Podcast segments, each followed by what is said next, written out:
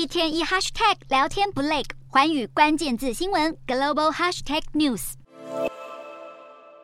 随着日本核处理水排海，邻国南韩民众也相当担忧。南韩总统府为了安抚民心，表示本周的例会午餐都将提供海鲜菜单，包括济州炖带鱼、海鞘拌饭等等，让总统尹锡悦和总理韩德洙带头吃给民众看，强调海鲜安全无虞。虽说总统府满满海味的菜单引起热议，但民间情绪依然相当焦虑。根据南韩民调机构 Media Research。七月数据显示，百分之六十二受访韩国民众表示，一旦排海计划展开，将减少或停止消费海鲜。除了顾客担心影响健康，鱼贩也担忧生意将受到冲击，恐怕将重回疫情爆发时的惨淡状况。至于南韩的民间情绪，虽然也反对核处理水排海，但和反弹剧烈的中国相比，显得冷静许多。专家分析，南韩民众普遍认为，许多日本居民也反对排海，岸田政府的决定和日本民间并不相同。因此，反日情绪升级到二零一九年日韩贸易战的等级，可能性恐怕不大。